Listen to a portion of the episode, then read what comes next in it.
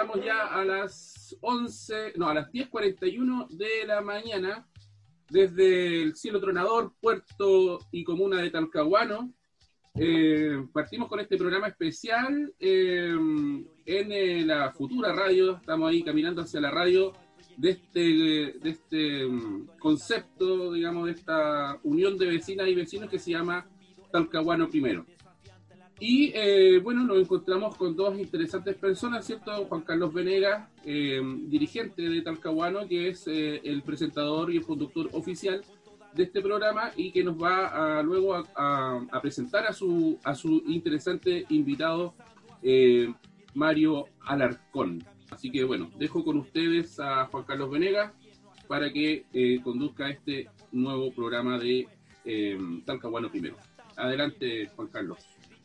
Buenos días. Gracias, Ángelo, por tu presentación. Gracias por tu apoyo también ahí técnico.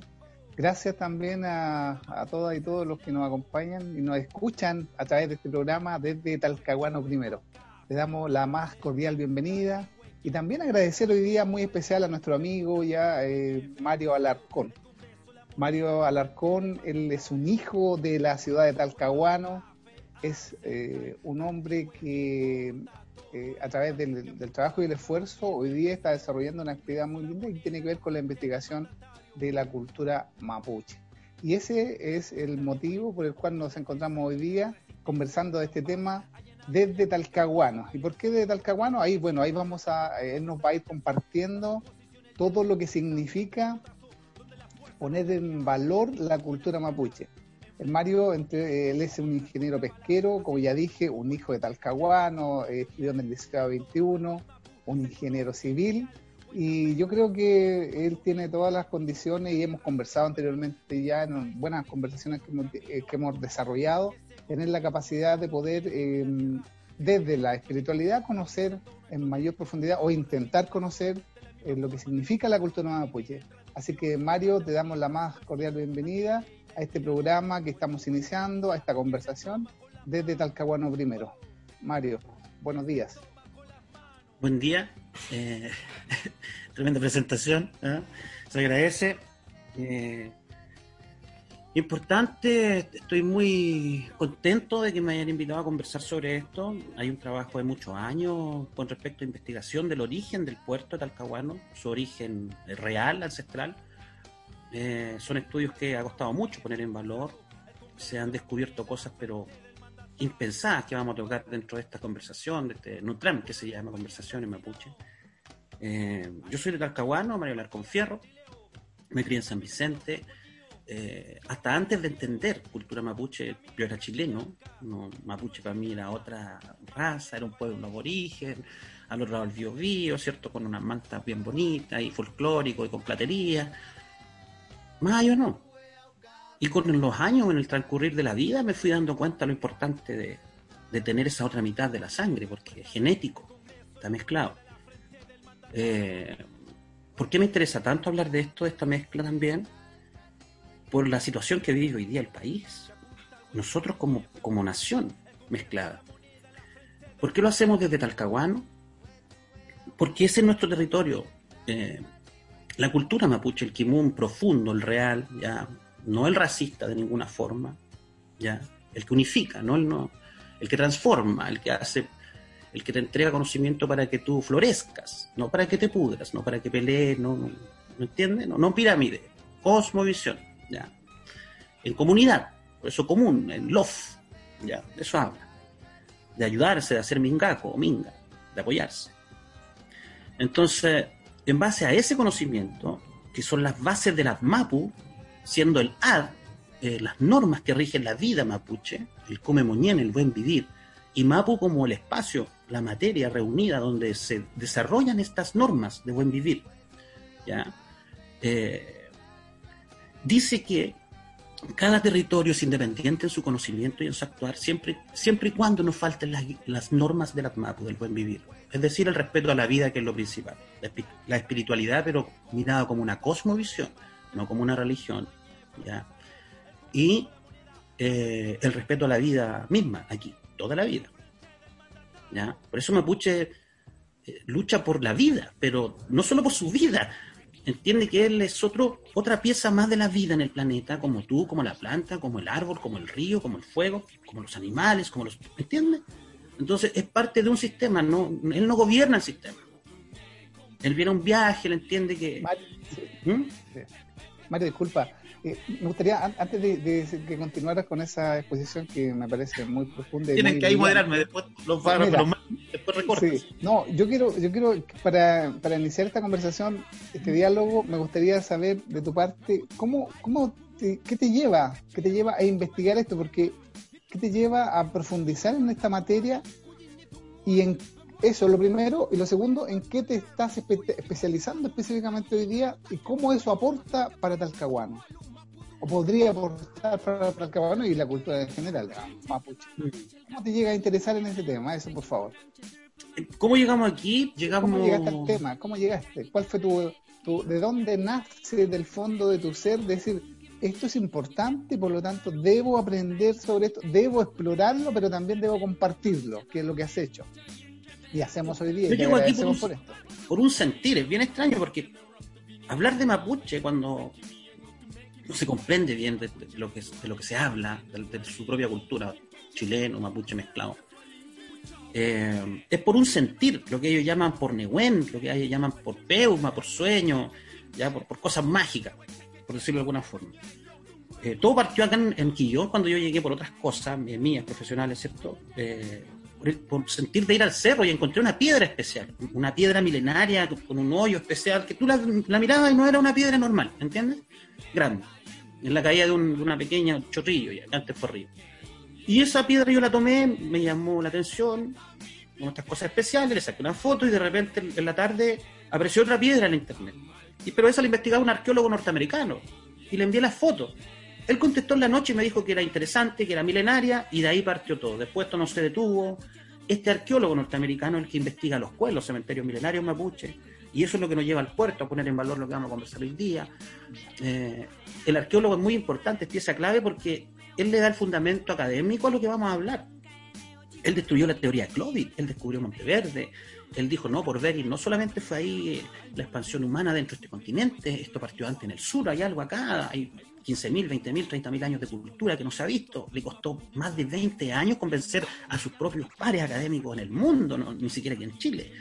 Él es Tom ¿ya? Y dirige y estudió 30 años los Puel, o Puel, de lo que vamos a hablar hoy día. Entonces, como te digo, hay fundamento académico, parte así. Dirige y estuvo dos veces en Quillón, eh, comiendo cazuela acá en la casa, con la mano de mi señora, ¿entiendes? Entonces, vamos a hablar de primera fuente. Eh, se le preguntó por esto, le explicó. Hay un fundamento duro de lo que te habla, hay fotos, videos, pruebas, desde foto de la piedra, firmado dirige y hasta en los cuales de lo que vamos a hablar. Entonces, Después, esto nunca más se detuvo. O sea, fue una piedra la que te llevó a todo esto. una piedra mapuche ancestral milenaria. Eso fue lo que ancestral milenaria, perfecto. Oye, Mario, cuéntanos, ¿y cómo, y cómo llegaste? Bueno, es por el investigador que estás mencionando, ¿cierto? Estadounidense, que él, que él estaba estudiando sobre los cementerios mapuche. Sobre otras cosas. Ah, sí, dale, profundiza sobre eso, por favor. ¿eh? Ya, mira, para hablar de Cuel, o de Puel, ya todo lo que hablamos lo pueden googlear, está todo ahí. Eh, hay que hablar de Tom Dilligey, porque no podemos ir al ultra bio, son estructuras sagradas, ¿cierto? Hay gente muerta ahí de tiempos muy inmemoriales. Eh, entonces es difícil accesar ahí. Eso es sagrado para la gente de la tierra. ¿ya? No es llegar y ir a pararse ahí, oye, ¿qué es lo que hay aquí? Hagamos un hoyo, un hoyo para ver cuánto hay para abajo. Entonces Dilligey pasó casi 30 años, 20 y tantos años estudiando los pueblos desde que entró a Chile en el 70 y tanto, antes del golpe de Estado. Eh, él venía por otras cosas, ¿cierto? Él, es experto en todo lo que es arqueología, él es arqueólogo y antropólogo en, norteamericano, experto en todo lo que es las culturas amerindias, todo lo que es Inca, todo lo que es Amazonas, su vida caminando a América. Eh, viene a Chile todos los años, creo que ahora está trabajando en Chile en el sur, descubrió Monteverde acá, pero tiene un bagaje de lo que es el, imperio inca impresionante. Eh, habla de corredores transandinos que unían la costa con, la montaña, que eso todo estaba conectado, esto está conectado a Pumapunco, imagínate. Después cuando vayamos a, lo que son los grafos, las cosas que tienen las mantas, las cosas que están en los museos, eso es amerindio, es andino milenario, vamos a ir para atrás 10.000 años, quizás 15.000, 20.000, Y Mapuche es parte de eso, entonces es como la civilización olvidada. Todo esto lo trajo la arqueología de la mano. ¿Y por qué primero la ciencia? Porque si yo le preguntaba a los ancianos mapuche me cuentan esto, yo no lo creo. Porque no me lo dice un libro, no me lo dice un científico, no me lo dice un arqueólogo. Porque para poder ver sin esa ciencia, tú tienes que tener espíritu, la cuarta dimensión. Es magia, magia pura, es Dios, energía, buen poder. Y eso, y eso, y eso es muy importante porque justamente lo que hoy día nuestra sociedad ha perdido en general precisamente tiene que ver con eso, con, con la con encontrarse consigo mismo y la espiritualidad que se ha perdido. Ahora, eh, en el tema de la de los cementerios mapuches, ¿por qué es tan importante para Talcahuano eh, conocer y saber que existe un cementerio, o podría existir? ¿Eso, eso podrías tú confirmar? ¿Podríamos confirmarlo? ¿O de alguna manera está en estudio todavía este tema? Antes de responder esa, esa pregunta tan, tan eh, importante, ¿cierto? Eh, solamente recordarles, hacer una breve pausa eh, sin desconectarnos para recordarles que estamos con Mario Alarcón en esta conversación con Juan Carlos Venegas sobre la cultura mapuche desde Talcahuano primero. Le contamos a Mario que además estamos buscando nombre para nuestra radio y, y creo que en el listado no hay ningún nombre eh, ancestral, así que podríamos al finalizar también recibir algún tipo de propuesta para nuestra pronta a salir radio digital, digamos, de los vecinos y las vecinas de Talcahuano. Así que adelante con esa interesante pregunta, Juan Carlos. Gracias, Ángela. Si la puedes repetir para... Te la repito, te la repito, Mario. Mira, eh, este tema es tan importante para la comuna de Talcahuano y en general para el país poder contar con, eh, con tanta historia pero a la vez eh, relevar esto de, tener de tener la certeza de que aquí estamos presencia de un cementerio mapuche. ¿Esto está en estudio? ¿Está siendo evaluado? Eh, ¿Qué podrías tú contarnos sobre eso? Mira, voy, voy a partir de la parte más mística, ¿ya? Porque Mapuche es así. Eh, vino hace uno, un año atrás el encargado de la cultura de la Conadia de Cañete se llama Nueve Sorsales. Te voy a dar traducido. Ayahuil es su apellido. Ya no trabaja ahí, pero Ayahuil, Nueve Sorsales. Nos paramos arriba de los muertos con gente de la municipalidad de Talcahuano, ahí en el Río Perales. Subimos a las piedras altas. Ágil, Ayahuil, subió hasta arriba. Cuarenta y tantos años. Cuando se paró, yo le dije, bueno, ¿y es un pueblo o no es un pueblo? Sentí que se movieron las piedras, me dijo. y las piedras tienen toneladas sobre ¿entiendes? Entonces, tú te paras con un libro de Tom Dilligey que ha escrito todos estos libros. De hecho, Tom Dilligey, si tú quieres que tu hijo o tu hija estudie arqueología, antropología, además se, se, especializa en culturas amerindias, sí o sí se va a tener que leer dos, tres libros de Tom Dilligey en cualquier universidad del mundo. Él es referente, a ese nivel la hablamos. Entonces tomamos un libro de este referente, donde están estudiados por 20 años, los cuales te explica todo lo que es porque habló con Machi, los pudo cortar, hizo perforaciones, vio lo que hacían, le metió carbono 14, le metió luminiscencia. En los libros está todo lo que hago, profundizado. Yo no soy arqueólogo, no vengo a demostrar nada, te vengo a mostrarnos. ¿ya? De ahí compartimos los links, no hay ningún problema. Toda es información pública, no hay, no hay que pagar nada, todo está ahí en internet. Entonces, tú tomas el libro, miras las fotos, te paras arriba del, Cerro Verales, miras por abajo, es mirar el libro. Lo que va describiendo él está todo ahí. Y además después va la historia a nuestro folclore en Talcahuano. Salió hasta una momia, un cuerpo se llevaron de ahí. Yo tengo una piedra horadada de ahí. Están vendiendo cosas líticas que han sacado de ahí en internet, que tengo pruebas para enviar. Están después, eso es hasta para no soñar tanto, hasta 10.000 años atrás en la historia del puerto. Desde, que Mapuche empieza a habitar o a hacerse consciente ahí. Pero son más años, pero lo vamos a llevar ahí. Y después viene lo, científico, porque en, las piedras arriba de los muertos hay dientes de, de plesiosaurio, ¿entiendes? Hay rastros de que fue río, seco, río, seco, así las capas para arriba. Y eso lo entregó un informe de geólogo de la universidad. Eso está en la carpeta que, está en investigación en el municipio. Es tan real que la CONADI me liberó 12 millones de pesos para proteger el santuario ahí. ¿Ya? ¿Qué se hizo con ese dinero como fuese es otra historia? Hoy estamos hablando de, de la importancia del lugar. ¿Ya? Entonces, ¿cómo más te lo pruebo? No quiero hacer un hoyo ahí. Me paro arriba del cerro y miro todo lo que dice el libro con respecto a la parte de los puntos cardinales, más las estrellas, y está todo marcado ahí. Me paro en cualquier punto de, ese, de, esa loma y en cualquiera de las caras veo una forma, un rostro distinto. Eso se llama mimetolito. Performa en, la mente humana tiene la capacidad de agrupar puntos, por eso tus test psicológicos de, de puntos, de manchas, para ver qué ves, ya tu estado de ánimo y todo eso, los colores. Entonces, la mente humana funciona. Si tú te tiras en el pasto para atrás con tu hijo, ahí en o en el cerro, ¿cierto? En cualquier parte, miras las nubes y ves cosas en las nubes, formas. No es distinto al mirar rocas, no es distinto al mirar eh, un árbol, ¿entiendes? Que tiene formas de. Ya, esa forma la mente humana antigua, sin ser prejuiciosa y tan académica, le daba una vida, un espíritu, algo, algo especial había ahí. Y siempre en torno a esas figuras habían cosas especiales. ¿ya? Entonces, este tiene cuatro caras, los bloques son por algo también. Es muy milenario de tiempo de dinosaurio, plesiosaurio, 65, 70 millones de años, toda la bahía. El primer asentamiento humano, gente de la Tierra, aparece ahí, están los vestigios ahí. Después vienen las guerras incas, como en el 1450. Había cerámica de colores de aguita ahí también, que ya no está. Y después Viene la invasión 50, 70 años después de española y se encuentran con todo pavimentado hasta el vivo vivo. El Inca estaba hasta ahí.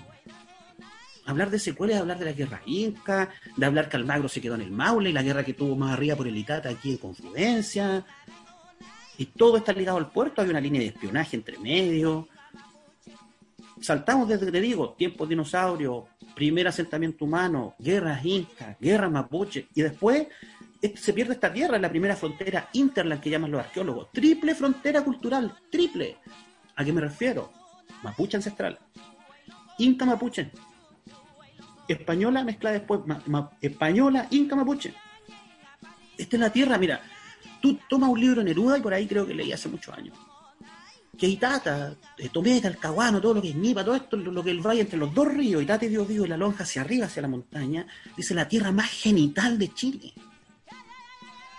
esta tierra es la interla más genital de Chile, si quieres buscar un Chile mezclado como naipe y, aclimatado. Somos nosotros, estos chilenos de ahora. Te saco sangre a ti, a mí, 50%, 45% mapuche. A ver, gen. ¿Ya? Entonces, eso que el que salta no es mapuche, ¿de quién estás hablando? ¿Entiendes? Sí, gracias, Mario. Sí, bueno, estamos conversando con Mario Alarcón, un investigador en tema de ancestral mapuche, para poner en, valor precisamente la cultura mapuche. Estamos también transmitiendo por Radio Talcahuano, futura Radio Talcahuano, necesitamos un nombre Mario para nuestra radio, desde Talcahuano primero. Creemos, las vecinas y vecinos, todos los dirigentes sociales, los que aglutinamos a través de esta organización, que podemos precisamente conocer esto. Y estamos con una persona que se ha dedicado a este estudio, Mario Alarcón. Mario, y, lo, la verdad que resulta muy apasionante y yo la verdad que desde el punto de vista espiritual también, eh, déjame decirte que, creo, que creo que así es, porque uno eh, tiene una sensibilidad mayor, las personas tienen una sensibilidad mayor. Quiero hacerte una consulta. ¿Qué es precisamente cuando hablamos de un cementerio mapuche, en el punto de vista de qué es, por qué es tan importante desde el punto de vista aquí estaban los liderazgos del pueblo mapuche, el tema social, el tema social, económico, político, cultural que se vivía en esa época, cómo se transmitían los cementerios, qué es lo que ocurría, en, qué es lo que hay en el fondo allí, qué es lo que podría. permiso, vamos a un Sí, por favor. Mira, el tema es bien simple el humano como humano, como gente de la Tierra, del planeta Tierra, como mapuche, una raza, gente de la Tierra, ese es el concepto. Eh, siempre ha creado túmulos de tierra, desde pirámides sofisticadas para alcanzar el, los dioses como tú quieras, ¿cierto? El ego inmenso infinito, todo lo que tiene pirámide tiene ego, para arriba, un solo líder. No crece mal Mapuche no tiene pirámide, por eso nunca ¿Entiendes? Español entró por el norte. ¿Dónde está el rey? Lo mató. Tomó México. ¿Dónde está el rey? Mató al Inca. Digo, ¿aquí donde está el, rey? No, no hay rey. Hay Toki. Ah, el Toki mató a uno, otro, otro, otro, otro. No había pirámide, ¿entiendes? Lof, una comunidad, Kosok, comunidad. Entonces, así es pues. Pero en estos tiempos hay que bajarse el parche, actualizarse una comuna, un Lof Chalcahuenu 2.0, ya con Kimon, con conocimiento, para jugar desde dentro del sistema hacia afuera. La máquina no está mala, si son los pilotos de la máquina los que están fallando, la máquina está buena, hay que descubrirla. ¿Ah? Así es. Ya, pues vamos para allá, ¿no? ¿Ah? Entonces, eh, no nos vayamos del juego. Eh, el humano en el mundo, tú encuentras esta estructura Están en África, están en Japón, están en el Amazonas. Mapuche, gente de la tierra, parte de la misma forma, como todo aborigen. Todo aborigen en cualquier parte del planeta partió de la misma forma. Eh, valorando a sus muertos y entendiendo que hay otra dimensión, una cuarta dimensión. Esa cuarta dimensión tú la ves en el sueño, algunas personas ven incluso el holograma, no importa cómo se llame. Tú hablas con el chino, dice que tu, tu cáscara, tu envase muere por X y sale algo. Y que eso lo ve en sueño, que lo viene a ver, que lo escucha, que lo siente. Eso te lo va a decir el chino, el japonés, el africano, el mapuche, el... menos lo que nos metieron, que no hable con eso, que eso es malo, que eso es diablo, que eso está... Se muere mi padre y yo pudiera hablar con él. Mi madre, mi hijo, yo pudiera hablar con él. ¿Viste la película Coco del mexicano que hablaba con los muertos? a eso me refiero, ¿entiendes? Otra dimensión. Entonces, eh, las estructuras mortuorias son de todo el planeta. Lo especial de las mapuches que nadie las conocía muy bien hasta que dirige la, se metió para acá, el español nunca le interesó y si lo supo, lo trató de, ocultar porque ahí está el, el kimón, el conocimiento astronómico, espiritual astronómico. Cada vez que hablemos, digamos, espiritual, no te imagines la iglesia, no te imagines religión, tenés que imaginarte el campo, los árboles, las estrellas, mapuche tratando de explicarse las cosas místicas, espíritu, todo vivo, todo Dios. A eso se refiere y él parte de un sistema, ¿ya? En equilibrio. Cosmovisión, no religión. Entonces, eh, estos lugares se volvieron lugares especiales porque estaban en, sitios astronómicamente marcados por la estrella donde pasaron cosas desde que cayera un meteoro hasta que había algo en cara en las piedras, como ese, por ejemplo. Y ahí se, en los Puel, que son los, son los primeros cementerios mapuche que no se conocen mucho, los primeros son los El Tun, que son los cementerios generales, igual que en Talcahuano, el cementerio 1, el cementerio 2, lo mismo, ¿cierto? Y a los pies del valle, lo mismo, pero hoy día en ciudad. Mapuche tenía su cementerio en cada log del valle también, en la Roguán, en la Santa Leonor, en Hualpén, y en cada uno habían cuel. Estaban los del generales y estos lomas especiales, ¿cierto? Lorenzo Ayapán los llama los Winkulpuel, los altares más altos. Eh, se enterraban todas las personalidades destacadas de la comuna. Ya, por ejemplo, un buen alcalde, un buen poeta, un buen guerrero, un buen doctor, un buen namachi, todo ahí, un buen político, porque había, una, había en sus seis vocales, había una administración, era un idioma poético, metafísico se sanaba con eso, se veían cosas con eso. Es, otro entendimiento que hay que tener, nos falta un prisma, una dimensión. Mientras no la metamos no vamos a ver nada, no vamos a entender nada. ¿Ya? Nos bloqueamos solo. Entonces, cuando se entienda que había un cementerio de elite, ese cementerio de elite, sin ego, sin pirámide, un cementerio de alguien, un lonco, alguien que tiene la cabeza, tiene co, tiene, en el long tiene co, tiene agua transparente como la luz, conocimiento, ¿qué? ¿Ya? Entonces, ahí asumían los toques, ahí se, calculaban cosas proféticas de, astronómicas, ahí se decidía la guerra, ahí se hacían grandes ceremonias para conmemorar cosas de calendario, de cosas de, importantes, para dar grandes noticias. Es un punto clave, una especie de auditorio, un cierto elevado, eh, donde todo se puede confirmar porque está a los pies, debajo de ti están tus linajes, están, están tus muertos. Debajo del puente del, morrillo de Perales, que me paro en esa piedra, ahí está Chalcahueno, están los más antiguos, los que pelearon con los incas, los que pelearon con los españoles. Todo está ahí, la raíz más profunda del puerto. Los que cazaron a los mismos dinosaurios que vivían ahí. Todo está ahí.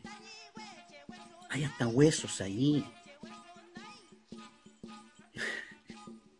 Entonces, la importancia, cada familia tenía uno, y si yo me paro en ese, veo el otro, y el otro, y el otro me debería llevar, y los que no están, ya lo sacaron, ya está lleno de casa, ya lo echaron abajo, ¿entiendes? Y lo que había ya se perdió, se, se vendió, se ocultó, porque siempre ha traído problemas, ¿cierto?, para el desarrollo económico, este tipo de cosas culturales, lamentablemente, así en nuestra ley, tú sabes que al revés ahí. O bien está bien, pero otra vez el que está dentro de la máquina, el piloto, no está manejando bien la máquina. Porque ¿cómo es posible, por ejemplo, que yo, un ciudadano común y silvestre, que se dio cuenta de este patrimonio, que fue a pedir recursos a la municipalidad, que informó también a la Asociación Mapuche, una grande del puerto, no se le haya prestado cero atención ni nada? No importa, no me deprimí. Yo le dije, lo típico que te dicen, no hay plata. No hay plata para eso, me dijo, ¿qué? no hay plata, pero otras cosas, ¿cómo voy a poner unos palos? ¿Vale? Ya. Me conseguí el dinero por fuera. Yo solo hice la denuncia en Conadi, informé, fui... ¿Qué no hice? Hace un año me conseguí 12 millones. Un ciudadano se consiguió 12 millones. Y los puso a disposición para hacer lo que había que hacer. Entonces, ¿cómo desde adentro, un buen proyecto articulado, con, con buenos fundamentos, con buenas propuestas de valor, va a generar un círculo virtuoso, académico, antiguo, turístico, cultural, con todo. Reunifica también porque enseña. Y no se hace, y está en el patio votado. Esa es la importancia, comunica, son nudos, son cementerios de elite, son lugares de mucha energía cuando te vas a la parte espiritual. Y si cae esa energía positiva y negativa, y que está todo vivo. Si pudiéramos pasar un escáner, deberíamos ver, sé, como una especie de cascada de color azul subiendo al cielo, una cosa como un geyser. Yo no veo eso. Sí. Color azul como, el color azul es importante también parece, ¿no? Conecta al cielo. Pues, lo... conecta, conecta al cielo.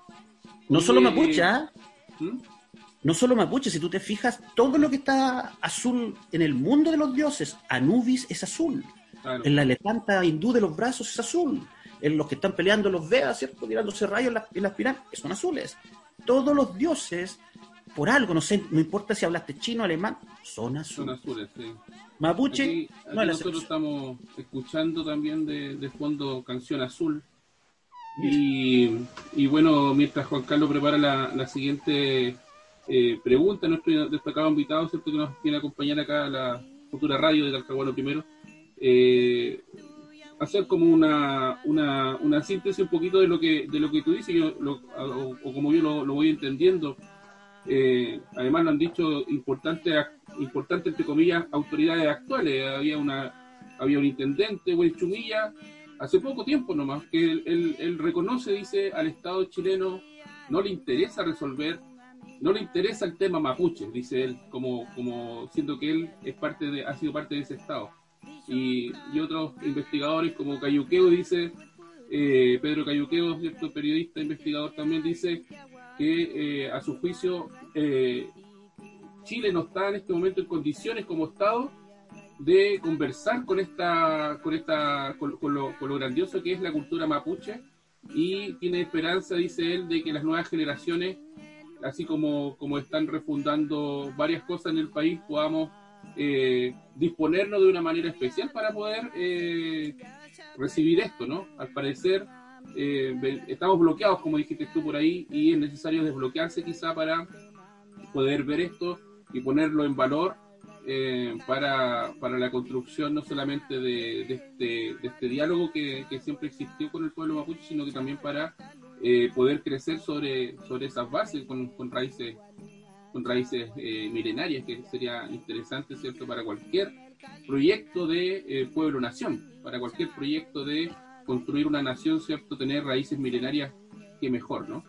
Así que bueno, seguimos en esta interesante conversación con Juan Carlos eh, Venega y su invitado Mario Alarcón. Adelante, Juan Carlos. Gracias, Ángelo.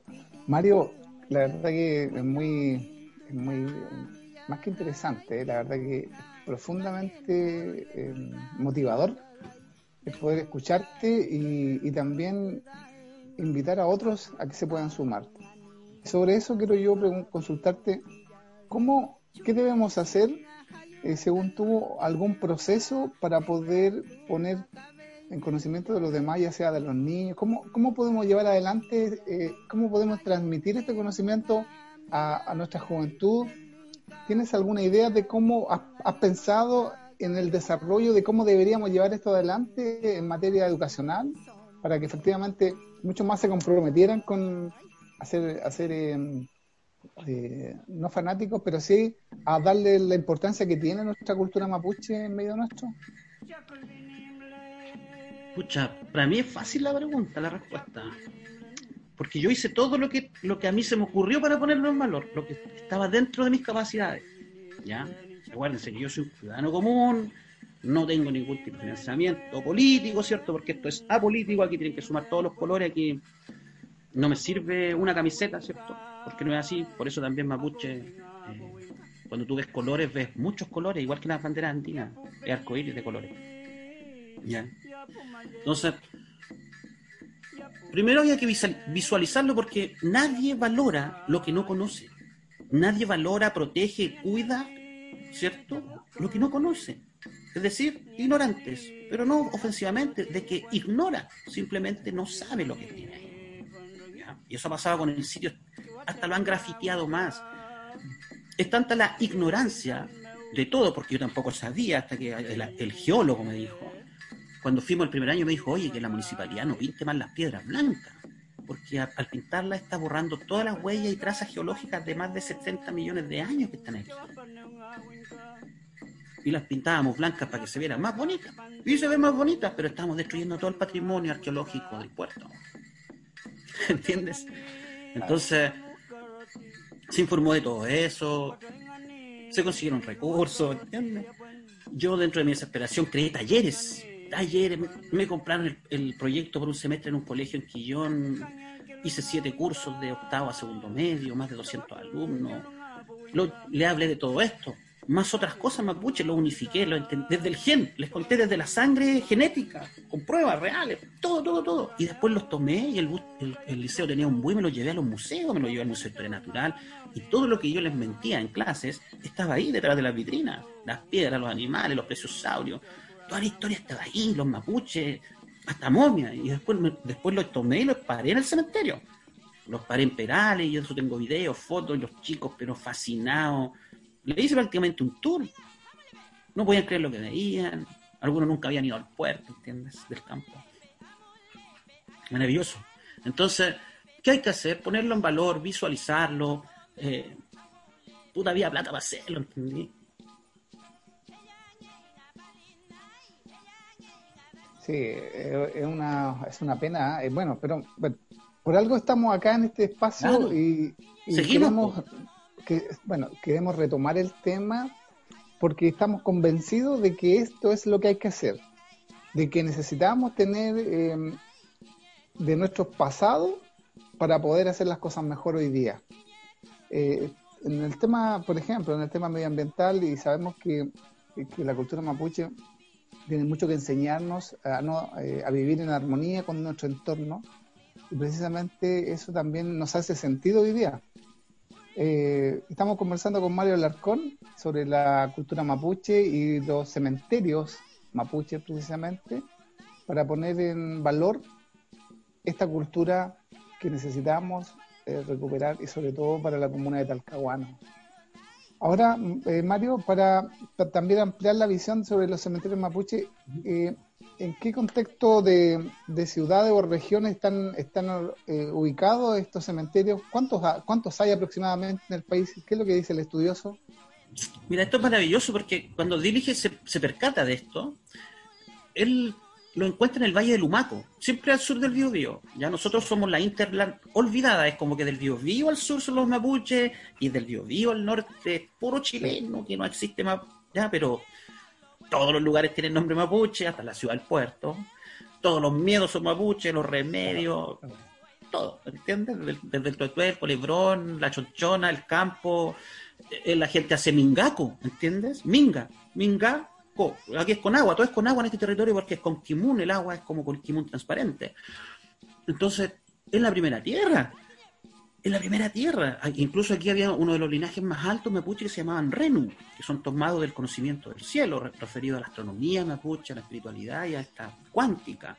Por eso la primera batalla con Almagro es en Renu Huelen, Mapu. Mapu, el espacio, ¿cierto? El lugar de los Renu, de la tierra de las estrellas una tierra astronómica. El Talcahuano tiene un, cielo exquisito, pero con toda la, luz que hay hoy día no se puede apreciar. Pero tú te vas para los campos, te retiras a un cerro y realmente es un observatorio. es como la mitad, de hecho es como si naciera por, la, el este la estrella y como quien tira un cierre y se lleva se las lleva hacia el mar. Ahí hace eso Yerkun, en la mañana el lucero de la mañana aparece. Es toda una cosmovisión pegada al cielo. Mapuche le dice como todas las otras culturas, como es arriba, es abajo, ya haciendo referencia a este cielo. Pero de una forma natural. Eh, Lumaco, y, como toda cultura, está copiado. Toda la cultura mapuche es idéntica donde se formó. Entonces, como esto se olvidó, Miren lo que pasó aquí. Entre el Biobío y Talcahuano, en la primera tierra de la hacienda, eh, Valdivia se asienta y tira su primera vez el Biobío en el 1550, después que se vino Santiago. Está como cuatro tantos años más porque después lo matan. Y todo eso queda ahí y después de aquí se empieza a fundar hacia arriba. De aquí se arma la línea de frontera que está detrás de Yumbel, donde está el, primer ejército pagado, los tercios, que, cubría todo lo que era el Biobío, la parte de atrás, y que corresponde a Rere, a nosotros, Quilacoya, donde estaban los asentamientos mineros. Imagínate en Quilacoya, Valdivia tenía 10.000 esclavos mapuche y sacaba 110, 120 de kilos de oro diario. Diario, todos los días 100 kilos de oro, pero tenía 10.000. Ahora imagínate la logística para tener esa gente ahí. Aquí creen que no había gente. Cuando tú lees a Campos Harriet, un erudito, historiador de Concepción, de la zona Campos Harrier dice, el, el, Itata, ambas riberas, densamente poblado. Ni siquiera dice, no, había harta gente, había harto... Densamente poblado. ¿Entiendes? Mucha gente, mucha, mucha gente. Si tú multiplicas solamente, tomas la, Araucana y ves en Ercilla, en el, primer, la primera junta que se hace cuando se invoca para poder eh, pelear en el Andalien, vienen más de... Él nombra 18, 19 caciques principales y cada uno viene mínimo con 4.000 hombres. Ahora cada hombre tenía familia, tenía hijos, niños, abuelas, multiplícalo eso. Había millones de personas aquí.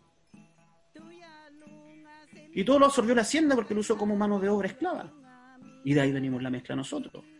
Tomamos la, perdimos los apellidos hace más de 100 años en la mezcla de la hacienda en este territorio porque tomamos los apellidos de los hacendados. Y nuestra gente fue el indio o el indio a cargo de, de los indios de Roa, de los indios de Alarcón, de los indios. ¿Entiendes? Los pueblos de indios te suprimió el nombre, y tú sabes que el, racismo no es de ahora, es de siempre, si antes que no, no, no estábamos nomás, si, si, Chile tiene ese doble estándar, no nunca hemos sido integradores. el pueblo, si hay algo, por ejemplo, en la declaración que me diste hace poco, me preocupa que la política diga, o algún político administrativo diga, no, es que al, chileno no le interesa, al, al, chileno no le interesa el tema mapuche.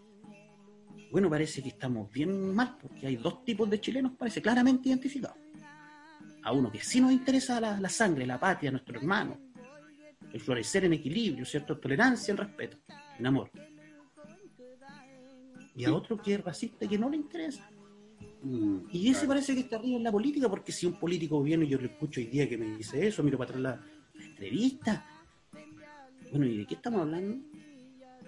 Claro, como, como dicen que el Estado no se interesa, pero al parecer el pueblo el pueblo eh, sí se sí está muy, conectado y, también lo mencionaba, lo mencionaba mucho en alguna entrevista este hombre eh, el mismo Cayuqueo decía y, ponía en valor que la única bandera que flameaba en la Plaza de la Dignidad, por ejemplo, este en este octubre y en todos los en todos los encuentros, nosotros lo vimos con Juan Carlos también en Perales, la única simbología que se aceptaba, además de la bandera chilena, era la bandera mapuche.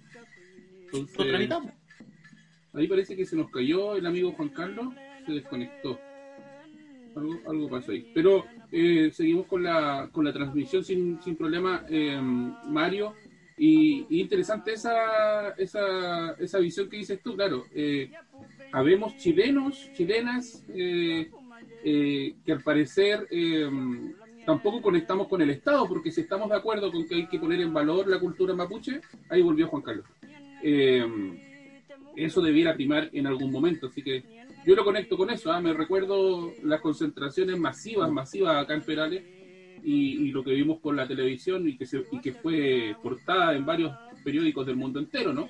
Como la bandera mapuche era la que, incluso diría yo, por sobre la chilena, ocupaba los lugares más, más destacados de este pueblo que, que también se quería eh, manifestar y, yo creo que también con un, con un deseo de, refundación, ¿no? Porque se habla mucho de, retomar una, por así decirlo, una sociedad más equilibrada, lo que se busca en todos los, yo por lo menos lo puedo decir, hemos estado en un montón de marchas con, con, el mismo Juan Carlos, y no se habla de violencia, se habla sobre todo, todo lo contrario, se habla de construcción, se habla de propuestas, y, esas propuestas al parecer, eh, y que bueno que así sea, ¿cierto?, vienen con un con una espiritualidad o una conexión hacia, hacia esto tan ancestral y tan importante como es reconocer de dónde uno viene, ¿no?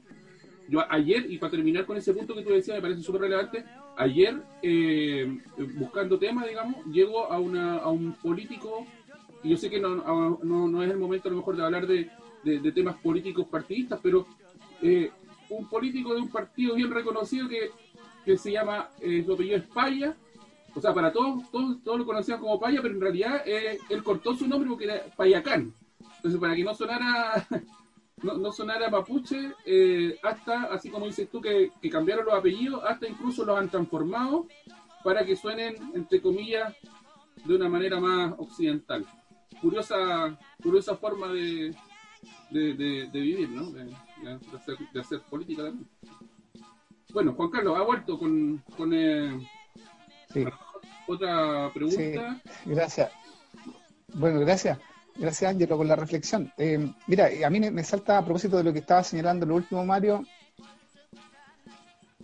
Eh, en las ciudades también nosotros encontramos, eh, mm, entre comillas, mapuche urbanos que tratan tratan de llevar adelante la cultura mapuche y tratan de, ¿lo fomentan bien en la cultura mapuche o, no lo hacen bien?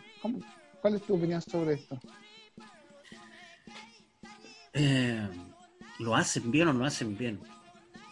Yo ahí, cuando los vi, por ejemplo, la primera vez cuando yo estaba aprendiendo esto, y sigo aprendiendo porque el kimun es infinito, ¿no? los maestros, los que más, los quinchos, ¿cierto? La gente sabe que tiene el kimun, lo que más te enseña es que uno nunca deja de ser alumno y maestro, alumno y maestro. El día que tú creas que eres solo maestro, estás perdido. ¿ya? Porque es infinito el kimun, nunca se deja de aprender no podría decirle si lo hacen bien o no. Lo que sí yo he notado es que no hay espíritu. Y eso es la base del mapuche. Hay algo en la mente sí que lo que los lleva y en el corazón a, mantenerlo, a retenerlo, a que exista la fiesta, que se celebre, por ejemplo, el el Año Nuevo. Pero, por ejemplo, en mucho, esto hablo de la ciudad, ¿ah? de las ciudades. Ha costado mucho ahora en el último tiempo, por ejemplo, cuántas vueltas se dan en el Enguillatu. ¿A qué lado se dan? ¿Qué está invocando? La gente no entiende, el chileno le fascina, va a ver, lo quiere aprender, pero como todo es Mapuzugún y como es tan sagrado que dice que si no es Mapuzugún no, no, se puede, eh, la gente no entiende. Entonces lo ve como algo folclórico, pero el contenido lo que está hablando, lo que está diciendo, qué está pidiendo, qué está haciendo. Si está bailando, pero también está pidiendo algo, ¿qué dicen esas palabras? ¿A qué le habla? ¿Qué pide? Ahí va a entender qué pide él está haciendo prácticamente una ceremonia o ellos, conectándose con el cielo, con lo que llaman Dios o dimensiones, con los espíritus. Incluso bajan espíritus a conversar, a, asesorar, es como un cosoc del cielo. ¿entiendes? Bajan espíritus eh, a asesorar. Y hablan con la gente y le llaman hermanos, amigos, a que me han llamado y que los puedo ayudar. Eso está todo en los libros descritos por los antropólogos, en la Chile, en la Católica, en la UTEMUGO, tremendo el libro y, como yo soy, tengo 45 años, entonces soy del tiempo del 73, nací para el golpe en noviembre. Soy hijo de esta dictadura donde la cultura se perdió. Yo recuperé la mía por, un tema que el corazón me llevó. Pero el que no se volvió perezoso, no lee, eh, se olvidó de, sus raíces, pero le gusta acampar y todo, pero como que no está ni ahí, dejó el tiempo, se olvidó también de la política, y mira lo que pasó en, dos décadas, no quisieron votar, se desligaron de todo, de la responsabilidad, no, ¿sabes qué? Y eso pasa cuando uno no trabaja, y no es que no trabajes como burro, sino que no trabajes con la mente. Cuando no le pones conocimiento, no te informas, cuando delegas tu responsabilidad a otras personas que le da lo mismo y mira lo que pasa. El sistema colapsado por todas partes. Entonces, hay que volver a rearmar, a retomar, a, volver a creer en uno mismo, porque hasta los colores políticos a mí no me sirve nada, por ejemplo, hoy día tenido como ciudadano porque voy a votar. que venga uno rojo, uno azul, uno amarillo, y que me prometa esto. Nadie hoy día confía en la política, el ciudadano común no está ni ahí con la política, ni con la religión realmente. Estamos buscando, estamos perdidos. Perdidos en uno mismo, ¿ah? porque todo está ahí, está en nuestra raíz, está dentro de ti, en el corazón, eso dice Mapuche, en el puyo, en el espíritu. Habla de eso, del fragmento. La luz de la vida. El Che es un espíritu, es un espíritu dentro de una cáscara, eso dice. Tiene dos sílabas nomás. Dice que la gente es Che, y los Che son espíritus. Eh, te lo voy a decir así espíritus reencarnados en cáscaras humanas en un viaje a aprender. Por eso Chile lees que está saliendo y Chi son de Chilcatufe, estudiantes. ¿Dónde salen los estudiantes? Del Kimun. Porque es ahí es de Pleiades, te, te conecta arriba o al poño.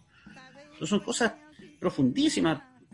Paraíso natural, si quieres verlo, donde el humano llega aquí, la persona, a transformarse en gente, para poder dar el salto cualitativo, evolución, una vez que sale de la cáscara es, como que la gente entendió como que esta es la vida. Y tú cuando hablas con cualquier cultura en el mundo, te dice que la vida eterna está fuera de esta cáscara. No entiende que esto es un viaje que viene a ayudar a aprender. Si quieres ver castigado, ¿ya? Un ángel caído castigado a este planeta a aprender. Para que cuando aprenda y salga la cáscara, ascienda. Si quieres verlo así. Pero va más allá. ¿Ya? Sí. Bueno, la verdad que es muy interesante todo lo que estás planteando. Estamos conversando con Mario Alarcón Fierro.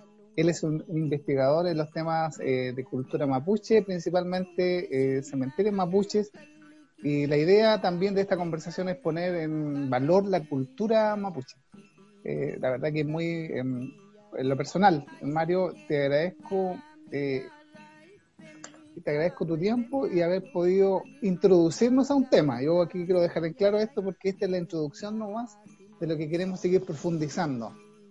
Y no queremos abusar más de tu tiempo, te, te, agradezco y te agradecemos junto a Ángelo y a Radio Talcahuano primero, ahí vamos a conversar y seguir profundizando más adelante todo este tema.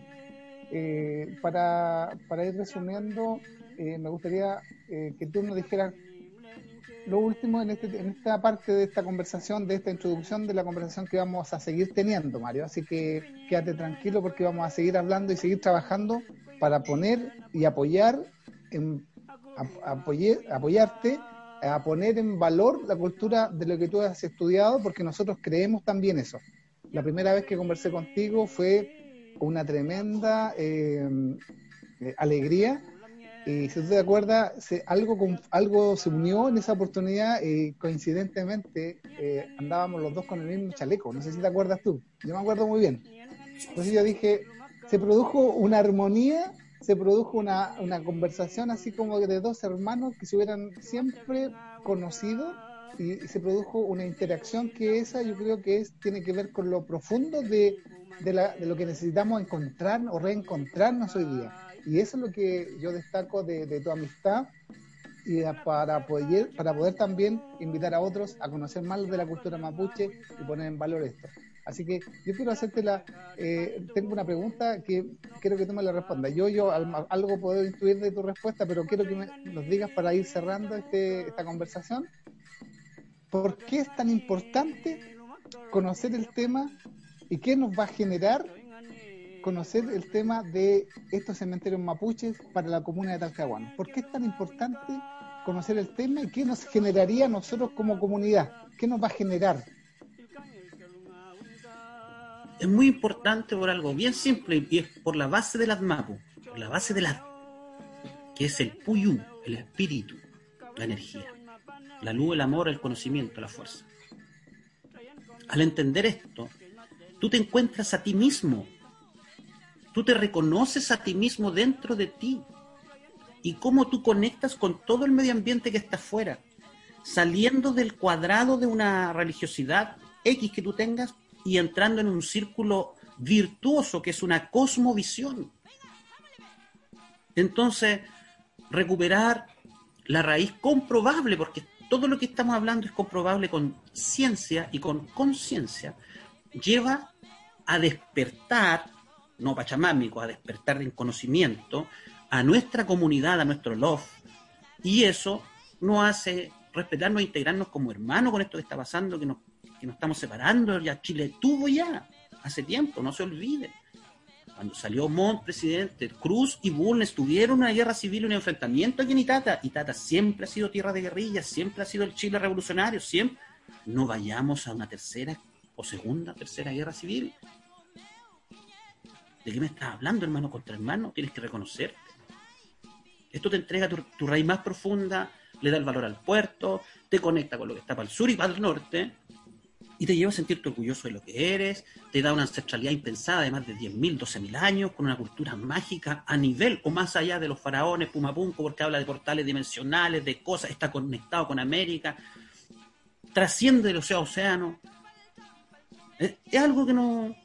maravilloso, y ahora todo lo que está ahí que está votado, porque lo están destruyendo, está votado. Lo levanta como debe ser, con ceremonia, con la gente mapuche, con respeto. No, no puedes levantar algo sin una discúlpeme lo voy a decir, pero no voy a decir una misa, algo, ¿entiendes?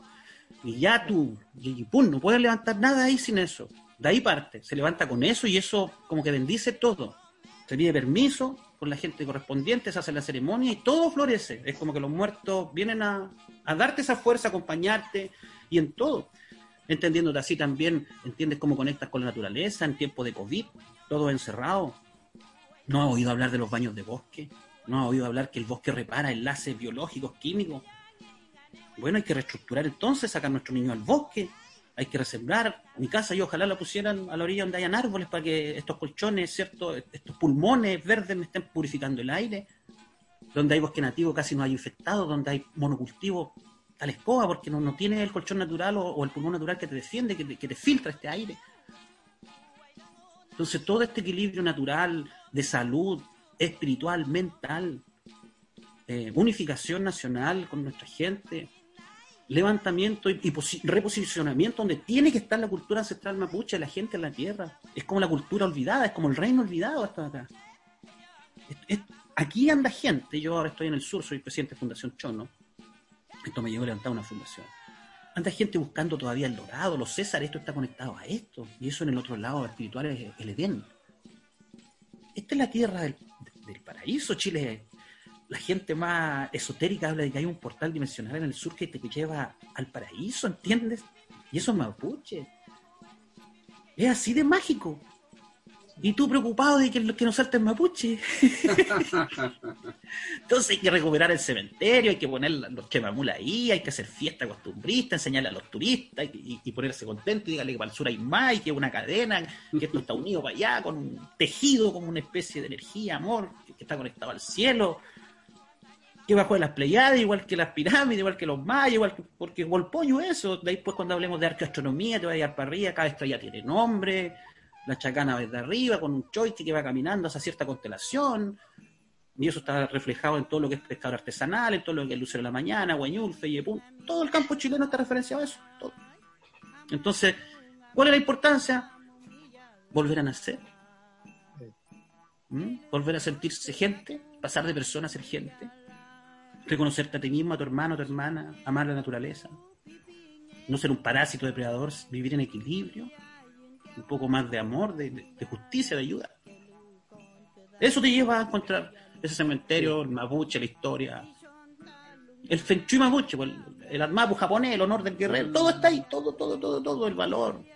Tenemos hasta nuestro propio feng entonces. Todo, todo. Y, y, por ejemplo, al otro lado, porque este es la... A ver, mira lo que más dicen los lamas, que la kundalini se vino para acá, para los Andes. Ya, pues esta es la otra serpiente de energía, este es la, el otro giro del medallón, este es el otro polo donde, donde tú sacas el tapón del, del, agua y gira para el otro lado. Ya, pues esa energía es mapuche, mapuche kimun futanewen meu. ¿Mm? Oye, Confuse, eh, Confuse, Gracias, Mario. Oye, muy mucha profundidad y como dice Juan Carlos, esto es solamente una, una primera parte, una introducción a algo que, eh, una historia, digamos, milenaria. Y yo quiero conectar junto con ir agradeciendo a, a Mario Alarcón Fierro por esta conversación eh, tan interesante, eh, tan también provocadora, formadora, ¿cierto? Educativa, podríamos decir, aunque yo creo que más tiene que ver con con esto de, formarnos como personas, como tú bien dijiste, o sea, de, construirnos como, como personas equilibradas, entonces esto sirve para la educación sin duda, pero para todos, porque como tú también, lo, y te, cito, ¿cierto? Uno nunca deja de aprender y si uno deja de aprender es porque ya, eh, bueno, hay que pasar a otra, etapa, digamos. Eh, estando vivo, ¿cierto? Todos los días podemos aprender algo y yo quiero, eh, con el permiso de ustedes, conectar esto a algo que a mí también me importa mucho porque yo creo que la cultura mapuche, como también se ha dicho acá, nutre de manera, eh, bueno, con todos los calificativos hermosos que se han eh, desplegado acá, podríamos decir que nutre de manera eh, intensa lo que podría ser una, una nueva chilenidad. Y, de qué forma lo hace, por ejemplo, a través de la literatura y a través de la poesía, que también Mario lo ha comentado, ¿no? La, la, riqueza de, de, poder conceptualizar el mundo, de poder atrapar y, y, mostrar el mundo, digamos, eh, o hablar sobre el mundo que tiene la lengua mapuche, es algo que eh, a través de la poesía se, se, expresa. Y bueno, acá pidiendo permiso también, obviamente, a los, a los espíritus, eh, leo un trocito nomás, obviamente en castellano, para que yo no sé, yo no sé mapuche, me, gustaría mucho aprender, pero sí lo disfruto en una traducción, obviamente, avalada y oficializada, digamos, de la llave que nadie ha perdido, de Licura Chihuahua. Y lo cito porque quiero también dedicar un poquito esta conversación a, todo este esfuerzo que se está haciendo para que el próximo, el próximo Premio Nacional de Literatura sea eh, para el Icura Chihuahua. Él es uno de los candidatos, ¿cierto?, a, este importante premio, que si bien es chileno, sin duda que eh, eh, podría hablar de esta conexión que tiene que haber entre los mapuches y los chilenos. Y bueno, el Icura para quienes no lo sepan en este momento, eh, ojalá pronto pueda volver por, por, por causas justamente del COVID. Se quedó un poco atrapado ahí en España. Hemos estado conversando con, él. Eh, sabemos que estaba en Asturias hace pocos días y esperando volver ahora en agosto a su, a su tierra. Y bueno, la llave que nadie ha perdido justamente habla de esto. Dice, la poesía no sirve para nada, eh, para nada, me dicen. Y en el bosque los árboles se acarician en sus raíces azules y agitan sus ramas el aire, saludando con pájaros el rastro del avestruz. La poesía es un hondo susurro de los asesinados, el rumor de hojas en el otoño, la tristeza por el muchacho que conserva la lengua, pero ha perdido el alma. La poesía, la poesía, es un gesto, un, sueño, el paisaje, tus ojos y mis ojos, muchacha, oídos, corazón, la misma música, y no digo más, porque nadie encontrará la llave que nadie ha perdido.